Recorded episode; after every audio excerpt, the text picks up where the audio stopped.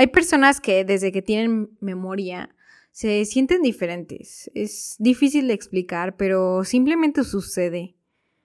Si el mundo fuera una ecuación, verían que falta una variable para que todo tenga sentido en su linda cabeza. De ahí el hábito a soñar despierto, pero siguen buscando a que alguien o algo llene ese vacío. Hasta que un día conocen el arte y generan su primera mancha.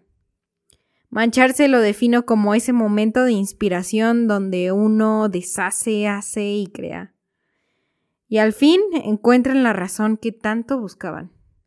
Al parecer lo único que faltaba era un cacho de ellos mismos en este mundo. Qué irónico, ¿no? Tenían la respuesta todo este tiempo. Y así funciona la mente de un artista.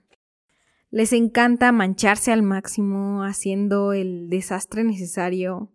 No les importa nada, solo con que salga su arte interno.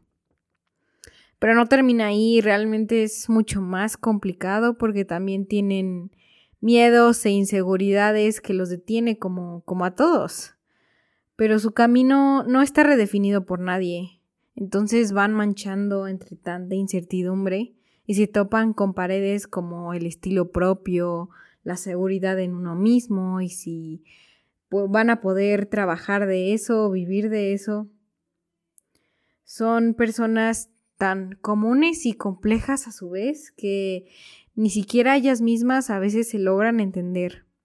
Van en la vida intentando reinventarse y descubrir su estilo que pueden perder inspiración en el camino. Pero jamás van a perder esa pasión. Nadie se las va a quitar. Les encanta ensuciarse y salpicar diferentes tonos, melodías, colores y perspectivas. Ok, ahora con todo esto a lo que voy es cómo rayos le hacen. Y de ahí sale este podcast.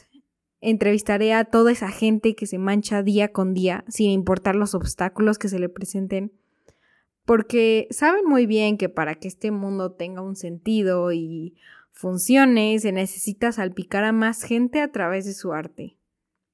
Desde fotógrafos, ilustradores, poetas, músicos, cinematógrafos y diseñadores, nos platicarán sus tips, caminos, experiencias y visiones que han desafiado para seguir manchando su destino artístico.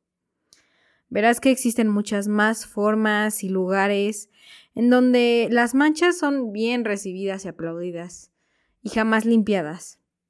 Para que empieces tú también a manchar con todas las locuras que tienes en la cabeza, que yo sé que están ahí, pero les falta un pequeño empujón.